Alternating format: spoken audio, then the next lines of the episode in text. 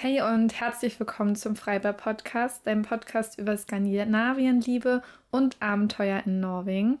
Mein Name ist Franzi und heute sprechen wir über den Polartag beziehungsweise die Zeit der Polartage, die bei uns jetzt anbricht. Also heute, wo du den Podcast hörst, am Sonntag, wo er rauskommt.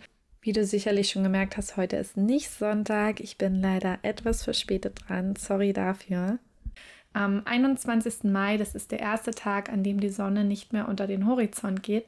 Das heißt, der erste Tag, an dem wir 24 Stunden Licht haben. Viele fragen, wie das mit den Polarnächten ist, also wie man damit zurechtkommt, der Zeit, in der die Sonne nicht über den Horizont kommt und es faktisch den ganzen Tag fast dunkel ist.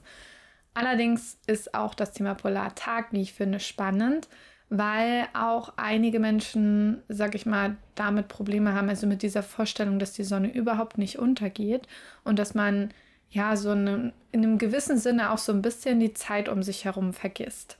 Und daher dachte ich, ich spreche heute mal mit euch über meine Erfahrungen, ähm, beziehungsweise auch so ein paar Tipps zu dem Thema. Und wir quatschen vielleicht auch noch mal ganz kurz darüber, warum es das Phänomen überhaupt hier oben gibt und ja, was äh, diese Zeit auch Besonderes so an sich hat. Also nochmal ganz grob, während des Polartages sinkt die Sonne nicht unter den Horizont und je nach Position, das heißt, je weiter nördlicher man ist oder weiter südlicher, ähm, unterscheidet sich das von der Länge. Also es ist nicht so, dass alle im gleichen Zeitraum Polartag haben, denn der dauert am Nordpol ein halbes Jahr am Südpol auch, aber eben genau zur gegengesetzten Zeit. Das heißt, wenn am Nordpol Polartag ist, ist am Südpol Polarnacht und umgekehrt. Und je weiter südlicher man vom Nordpol geht, beziehungsweise je weiter nördlicher man vom Südpol geht, desto, ähm, ja, desto kürzer werden sozusagen die Polartage oder verschwinden dann letztendlich auch. Und weil die Sonne in dieser Zeit nie untergeht, das heißt, dass man sie auch um Mitternacht sieht, spricht man bei dem Phänomen auch oft von der Mitternachtssonne. Warum gibt es das überhaupt? Also die Erdachse, das habt ihr mit Sicherheit alle in der Schule gelernt, ist ja nicht senkrecht, sondern steht schräg zur Sonne. Und das heißt, in der Sommerzeit neigt sich die Achse am Nordpol in Richtung zur Sonne und in der Winterzeit genau in die andere Richtung. Ganz exakt verhält es sich mit dem Polartag übrigens nicht, wegen der sogenannten astronomischen Refraktion, also der Lichtbrechung in der Erdatmosphäre. Dadurch entsteht der Polartag auch noch knapp unterhalb des Polarkreises und er dauert an den Polen auch nicht exakt ein halbes Jahr an. Also der Polarkreis, der wird ja immer als die Grenze dafür genommen, dass es darüber dann ähm, ja, Polartag und Polarnacht geht, aber ganz exakt stimmt das nicht. Ihr könnt das übrigens mit den Sonnenauf- und Sonnenuntergangszeiten ganz easy auf sämtlichen Wetterportalen ja sehen, wann Polartag ist und wann Polarnacht ist. Dann, ja, dann gibt es halt keine Sonnenauf- und Untergangszeit mehr, die da ist.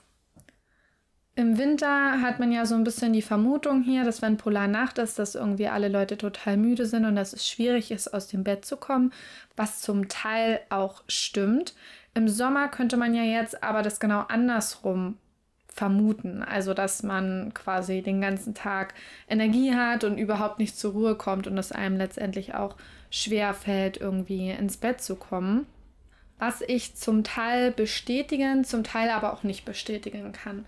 Also vielleicht ähm, dazu, wir haben ja jetzt noch keinen vollen Sommer hier verbracht. Allerdings war ich ja schon oft in Norwegen. Wir waren auch viel im Sommer hier, also viel auch in der Zeit, wo wirklich richtig Polartag war.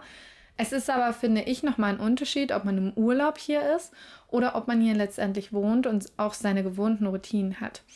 Weil ich kann dazu sagen, wenn wir im Urlaub hier waren, dann fand ich es schon manchmal krass. Also man hat so die Zeit verloren, was glaube ich auch oft daran lag, wir waren hier in Familie oder mit Freunden und haben dann abends am Feuer gesessen, man hat gequatscht und man hat die Zeit total aus den Augen verloren und wir haben so oft gelacht, wenn irgendjemand gesagt hat, ich gehe heute mal richtig zeitig um acht ins Bett und hat das erste Mal irgendwann abends um zehn auf die Uhr geguckt und gar nicht gemerkt, dass es schon so spät ist.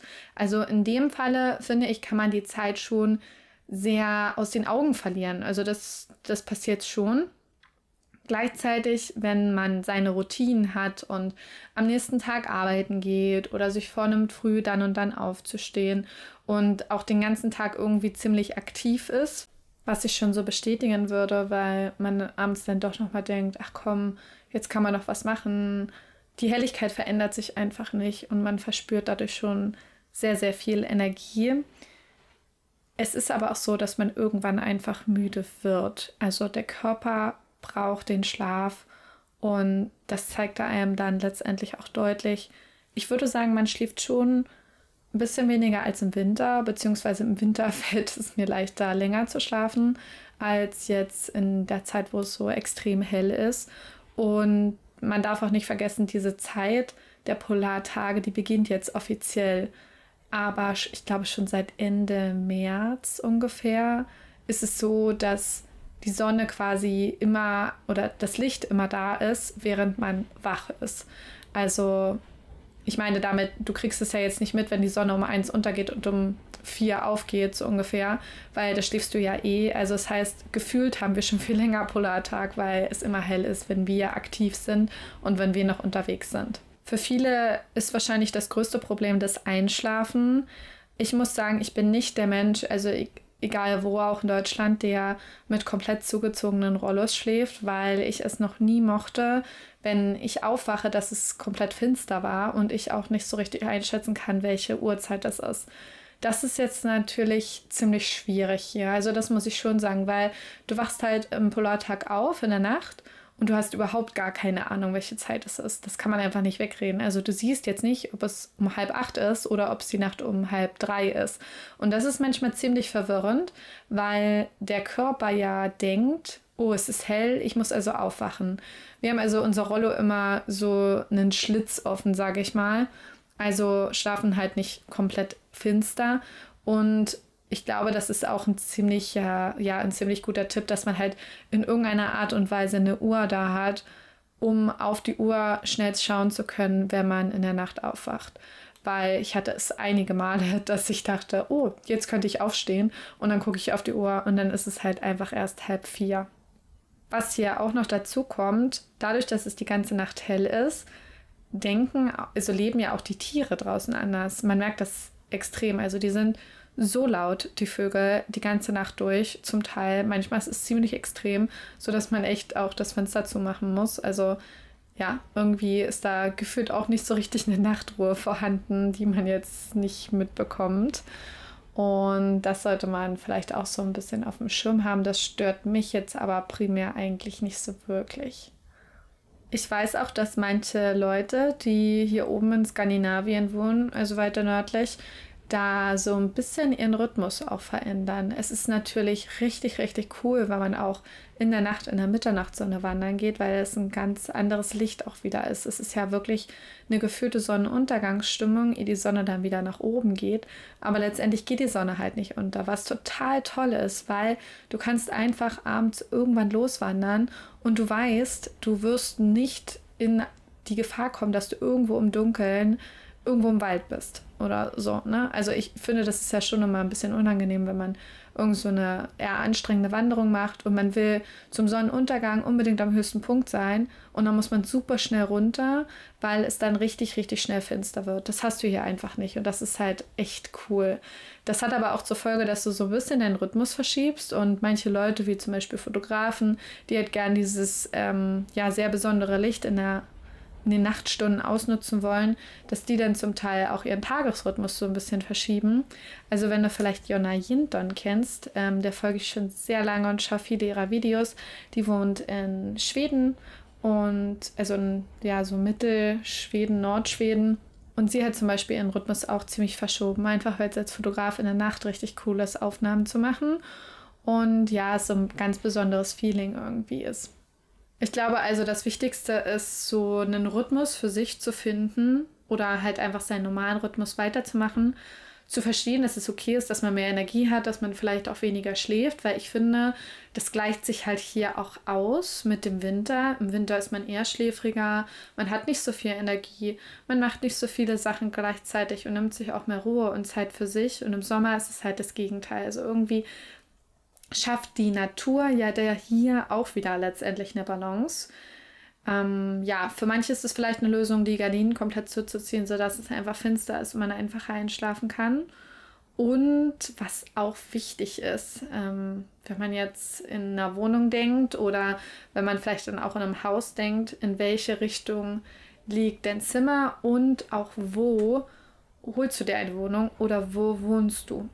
Weil beispielsweise bei uns ist es so, dass wir die Mitternachtssonne überhaupt nicht sehen. Also die Sonne ist da quasi hier hinterm Berg. Wir haben also nur indirektes Licht, egal wo du bist. Und auf anderen, ja, in anderen Positionen, also zum Beispiel, wenn ich jetzt gegenüber bei uns im Fjord gucke, die haben halt voll die Mitternachtssonne. Also die werden die ganze Nacht angestrahlt. Und das darf man auch nicht unterschätzen. Das bringt auch wirklich Wärme ins Haus. Also ich würde jetzt mein Zimmer beispielsweise niemals so ausrichten, dass mein Schlafzimmer halt, ja, dass da voll die Mitternachtssonne reinscheint, weil ich glaube, dann ist es wirklich schwierig und nochmal ein bisschen komplizierter einzuschlafen. Wenn ihr in dieser Zeit mal in Norwegen seid, dann werdet ihr auch ja, einige Dinge feststellen, die erstmal ganz logisch klingen, die man aber vielleicht nicht ganz auf dem Schirm hat. Also früher habe ich mich immer ausgedacht, wenn ich eine Taschenlampe zum Beispiel mit in Urlaub genommen habe, weil wir waren halt viel campen und auch wenn man so in Frankreich ist oder ja halt Mitteleuropa, irgendwann geht halt die Sonne unter und dann bist du auf Taschenlampen angewiesen, auf Stirnlampen und sowas und es war für mich immer so automatisch, ja, das nimmt mir mit. Ist aber hier völliger Quatsch, weil du es halt einfach nicht brauchst. Es ist einfach die ganze Nacht hell. Es gibt dadurch aber auch keinen Sternenhimmel zu sehen. Also du wirst jetzt keine Polarlichter sehen können und du wirst auch keinen Sternenhimmel sehen können. Hast aber halt den Vorteil, was ich schon gesagt habe, abends diese ewig langen Wandertouren zu machen, die Mitternachtssonne auf dem Berg zu erleben. Also wir haben auch das Schönste, was ich bisher hatte, war, wo wir einmal hier auf der Insel eine Nacht äh, in den Bergen verbracht haben. Also da haben wir uns ja den Rucksack geparkt, Zelt mitgenommen, Isomat mitgenommen und haben dann oben auf dem Berg unser Zelt aufgebaut. Oder was heißt jetzt nicht direkt auf der Bergspitze, sondern auf dem sogenannten Fjell, also quasi ne, in einer bisschen sachteren Landschaft in der Nähe von einem See, wo wir halt auch Wasser holen konnten und haben davon aus die Mitternachtssonne gesehen. Und ja, sind davon die Nacht wach geworden und haben dann aus dem Zelt geschaut. Das war richtig, richtig cool. Also das war schon was ganz Besonderes und halt diese dieses Licht, das ist hier ja eh, das habe ich auch schon gesagt, das ist im Winter auch ganz anders als bei uns, ganz andere Farben, ganz andere Lichter und im Sommer ist es auch genauso, was halt auch dazu führt, dass hier oben im Norden die Pflanzen so extrem wachsen, weil das Klima ist ja hier schon sehr kühl und die Sommer sind nicht so warm, die Sommer sind sehr kurz. Allerdings durch die 24 Stunden Licht explodiert hier natürlich alles nicht nur das Gute, sondern auch das Unkraut. Aber so prinzipiell macht es halt schon echt einen Unterschied. Und ja, ich finde, das ist was, was man echt mal erleben sollte. Also so Polartage zu erleben, ist was Besonderes und die auch so richtig auszukosten mit Wanderungen am Abend. Das kann ich jedem nur ans Herz legen, gerade hier in Norwegen. Es gibt so viel zu entdecken und das auch über die ja, klassischen Wanderungen hinaus, die man irgendwie so überall findet, wie Treutunga und solche Geschichten. Also gefühlt hinter jeder Ecke lauert ein neues Abenteuer und deswegen, ja, kann ich euch nur sagen, erlebt doch mal den Polartag, kommt dazu mal her, kommt auch zur Polarnacht her. Also es ist wirklich, es ist einfach ein richtiges Naturphänomen, was Spaß macht, sich mal anzugucken und zu genießen. Ich hoffe, euch hat der Wind im Hintergrund nicht zu sehr gestört, denn es ist heute wieder ultra stürmisch. Ähm, gestern war es auch schon stürmisch, morgen soll es auch relativ windig sein und deswegen ist es immer sehr schwierig, dann einen Podcast aufzunehmen, ohne dass man im Hintergrund was rascheln hört und so ein Holzhaus lebt dann doch ein bisschen mehr als vielleicht so ein Steinhaus. Ich freue mich auf jeden Fall, dass ihr wieder mit dabei wart. Ich freue mich auch über jede Bewertung und ja, ich hoffe, wir hören uns nächste Woche wieder und ich sende euch ganz liebe Grüße aus Nordnorwegen.